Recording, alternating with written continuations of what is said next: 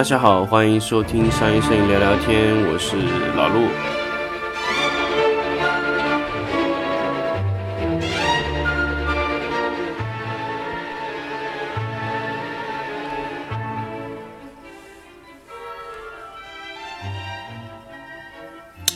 呃，欢迎大家在这个时间又回到商业摄影聊聊天这个节目里面啊。我这期节目呢，也跟大家说一说商业摄影聊聊天中的一个蛮有意思的一个话题，就是动态。那么其实呃，之前有很多时间给大家去说过动态这个事情啊。其实动态呢是取决于一个相机本身啊，包括它的 CMOS 感光元件的这个性能。所以得到这个动态，那么 很多时候大家去说动态，其实对动态还不是特别的了解。那么动态呢，其实只是说相机能捕获到在一个曝光级数上能捕获到最多的画质。那么动态的好坏呢，其实呃又去又影响了什么呢？其实也就是说，动态如果好的话呢，那么。你在一次拍摄中呢，你可以捕获更多的东西。那么捕获那么多东西又起到什么作用呢？那么很简单的来说，我在拍摄一张图片的时候，我暗部的时候太暗了，我们有时候会使用 RAW 格式去把这一部分的这个层次啊拿回来，用阴影或者高动态这个这个高光的位置去把亮的地方救回来和暗的地方救回来。那么救回来之后，是不是我们想要的效果呢？那完全要取决于动态了。或者说，我们把一张曝光过度的片子往回拉的时候，那它原来能不能保留到那么多细节？就是我们曝光失败的情况下，动态能不能挽救我们？啊，这就是一个动态的一个基本的一个功能啊。其实就和底片的以前的所谓的宽容度的。呃，理解是一模一样的，所以啊，我在这里只是由于数码的缘故，我们更换了一个名词叫动态，其实也就是以前的胶片级的所谓的胶片宽容度这么一个东西啊。那么在接下来时间呢，我就跟大家具体的去说一说动态这个事情。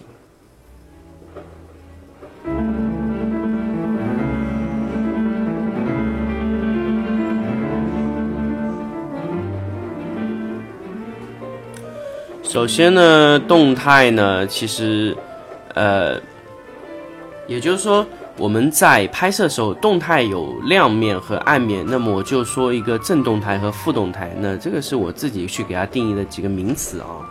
那么首先正动态呢，其实就是，呃，从。标准曝光到亮面的位置，它能保留到多少细节？那么我们怎么去判定它保留了到多多少细节啊？那么其实简单来说，就是你把亮的地方按照那个亮的那个等级往下降，降到零的时候，那个就是那个层次啊，是不是和准确曝光时候差不多？那么如果差不多呢，那就属于可用动态啊。因为动态分为两种，一种是呃理论动态，理论动态呢，也就是。相机公司测试出来的啊，就是你往回降，往回降，哎，动态还是有的，就是你在不停的亮度上还能看到它有细节。那么有细节我们远远是不够的，那么我们要的是准确的可用动态，也就是说。嗯，你在那个动态级数你降回来啊，和准确曝光的时候差不多。那么这种动态呢，其实我们在把这个图片的层次降回来的时候呢，还能起到作用。如果说呢，这个动态你降回来以后已经没有什么东西了呢，我觉得这个是非可用动态。那么，但是是属于理论动态。那么理论动态呢，其实这只是一个相机厂商关心的问题。那么，作为一个使用相机的这个。摄影师来说呢，其实我们更关心的是可用动态啊，就是可以用到多少动态。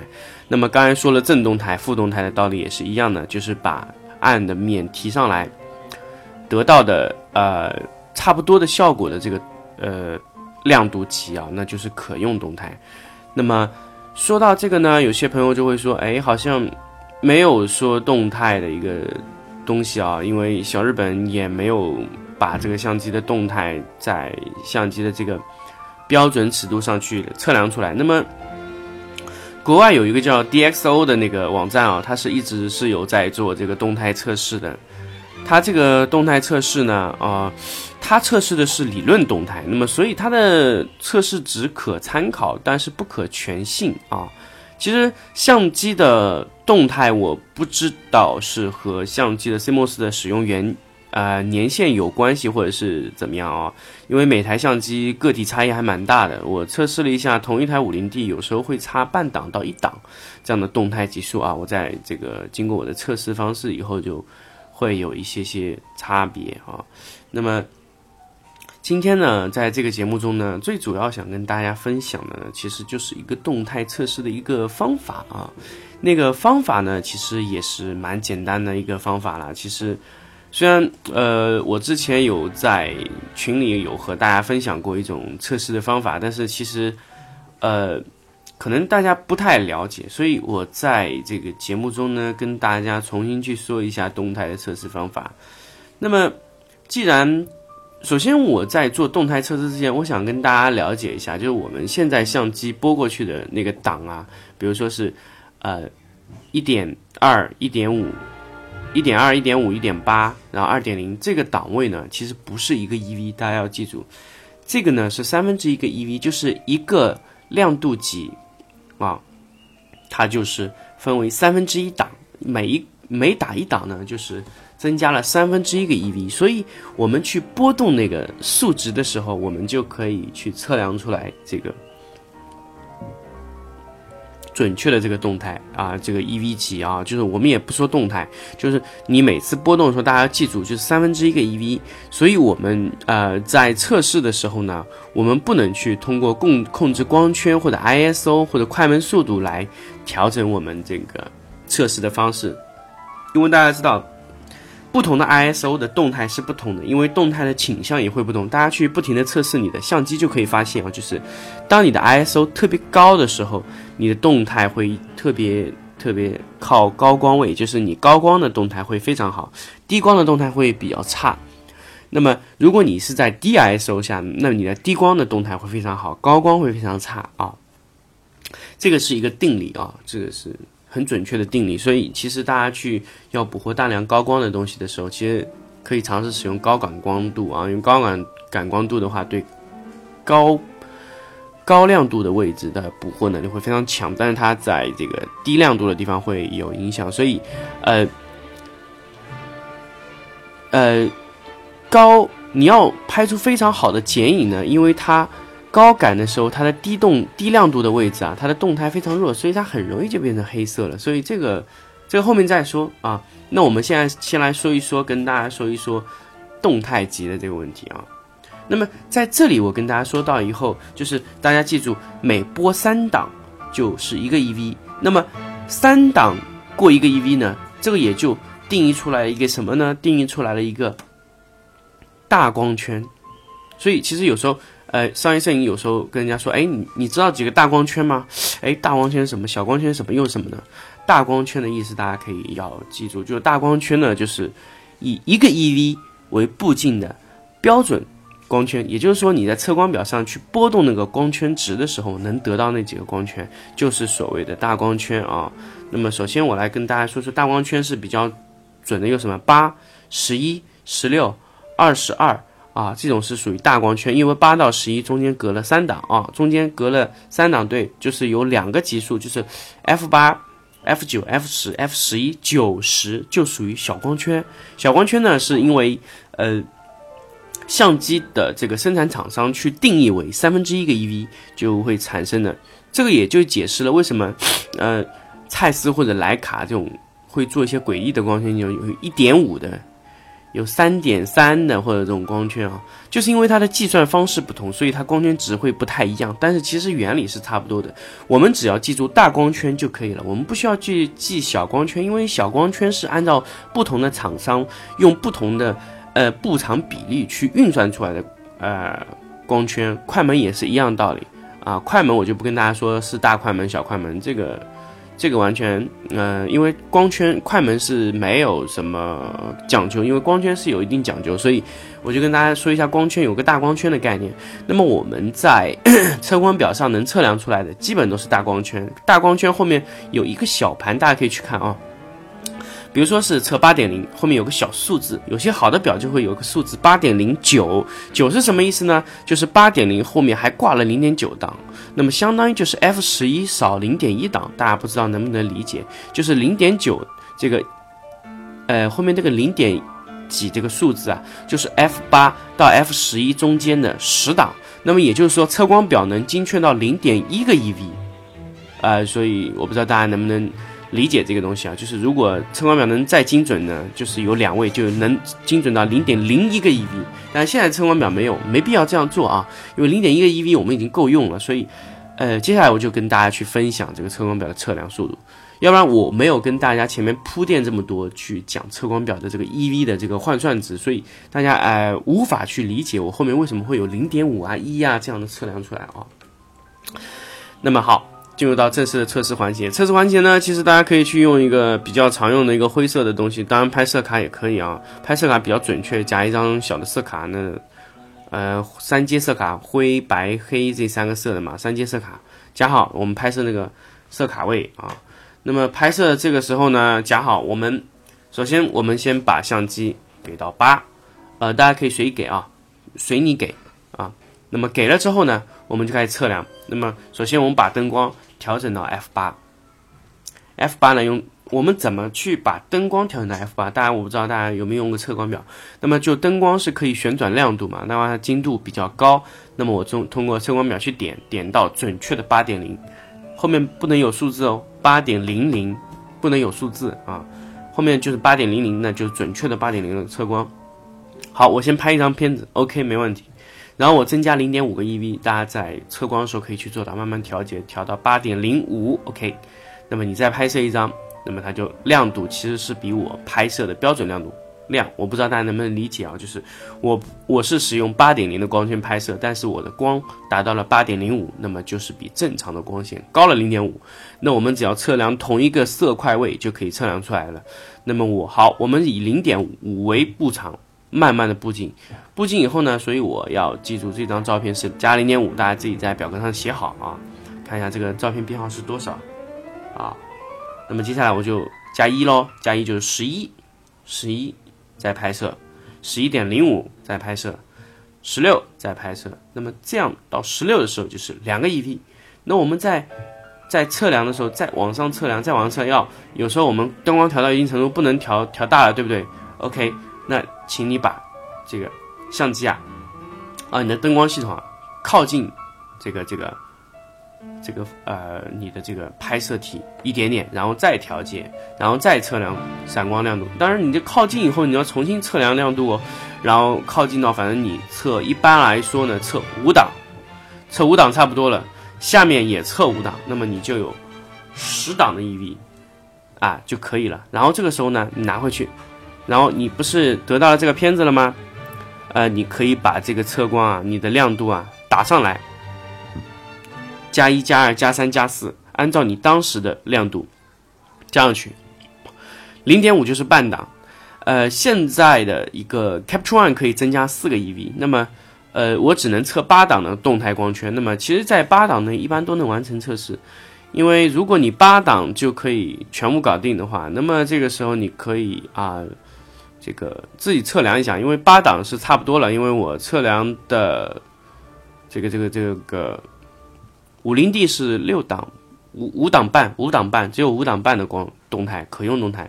那么你再去调节回来的时候呢，就是会发现有那么一张片子调成，就是你前面那个零点五，比如说你在调节二点五到三之间，二点五的图片是还原正常，到三的时候突然那张图片就还原出来有点发灰发懵了。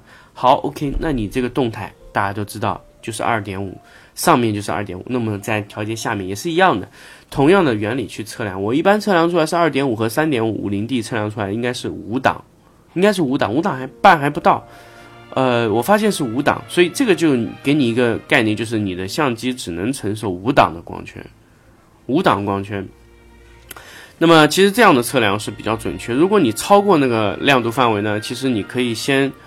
呃，呃，你如果这样测量不了的话，你可以更换几个软件啊。因为我其他软件没有试过，是不是能调到五档更多？那么我测量只有四档可以调节，一般四档也会超过极限哦。大家可以去尝试一下其他软件，包括加上 DPP 是不是可以啊调节上来啊？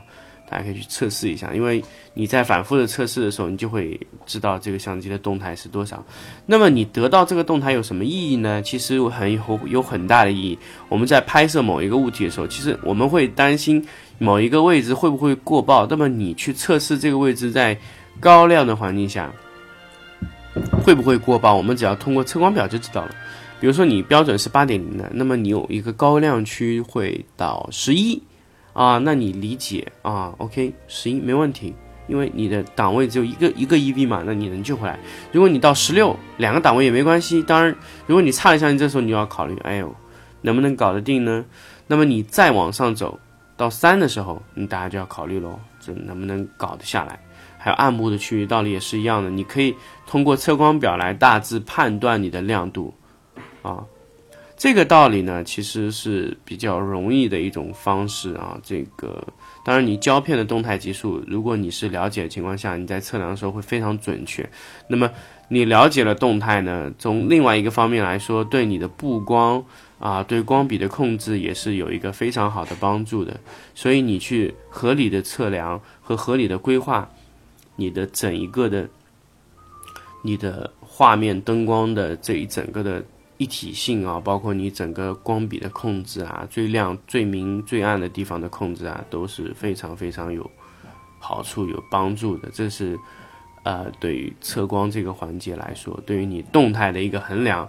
所以七五八 D 有一个限位值，就是你可以手动的把这个用电，当然要用电脑软件写入啊，它可以写固件这样的一种形式，把你的相机动态写入。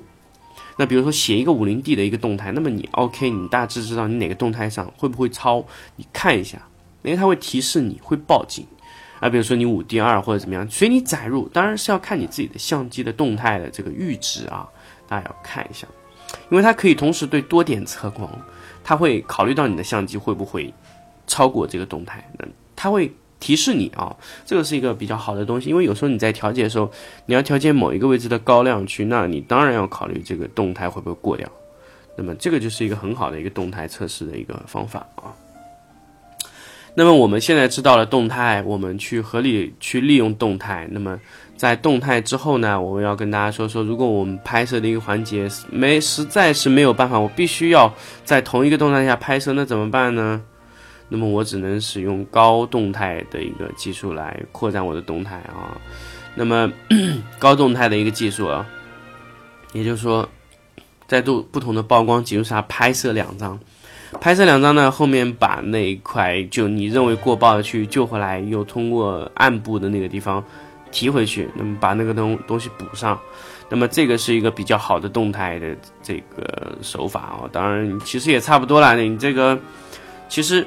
软件，呃，通过软件来得到高动态呢？其实手机它到高动态技术就是拍摄两张了。那么相机所谓的高动态，其实就是所谓的利用 RAW 格式的这个大动态区域把它提回来，这就是相机所谓的高动态。相机的高动态的能力或者说它的这个技术啊，其实是比手机高很多。手机是要拍两张，所以大家发现手机开了 HDR 再去拍摄的时候，就会发现速度特别慢，这个就是一个问题啊，这个。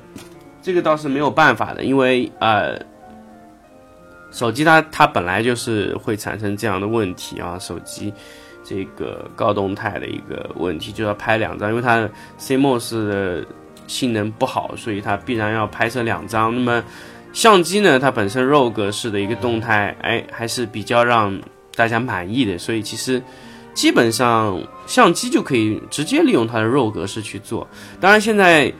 呃，很多很多公司或者说厂家在不停的升级相机固件的同时呢，也在升级它 CMOS 啊，包括佳能现在出的五 DS 啊或者五 DS 啊，这个机器人它的动态应该是提升的还蛮明显的，但是具体提升了多少呢？大家需要经过自己的测试，然后大家可以用我刚才的方法，拿起你手中的相机去测试一下你自己的这个。相机的动态，当然你测完以后，你可以跟大家去分享哦。哎，你的动态是多少？我可以直接告诉大家，我的五五零 D 呢是五个动态。呃，我倒是没有直接测试过新的五零 D 能有达到多少动态。那他们厂家给我的建议呢，就是动态会衰竭。那么你一般用到五万快门的时候，你测一下动态和新机器会有区别。那么你五万之后呢，你到八万的时候再测一下，还会有区别，就是你的动态会不停的衰竭。所以为什么呃老相机不好呢？老相机会有一些问题，就快门比较多的情况，因为它动态会掉下来。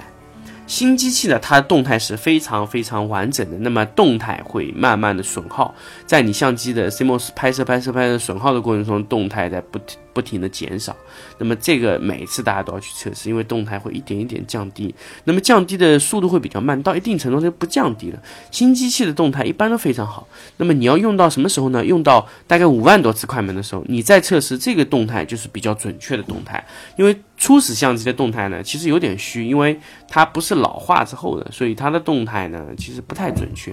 大家可以自己去测量一下自己的机器啊，就是。超过两三年的机器，你再去测试下它的动态，应该是比较稳定的动态。呃，动态呢，其实所有要跟大家分享的，其实就是这么多啊。那么合理的用动态，然后用一个比较好的动态，其实也是大家去想去做的一个事情。那么。在这个节目中呢，也跟大家分享，就主要是测试动态这么一个问题啊。大家如果说是有机会啊，有时间可以测试一下自己的相机动态，那么我觉得这是一个蛮好玩的东西，也是一个蛮有趣的事情。所以，呃，希望大家会去做吧，去尝试吧，我觉得蛮不错的一个事情。好，那么今天的节目呢，就跟大家说到这里，我们下期再见。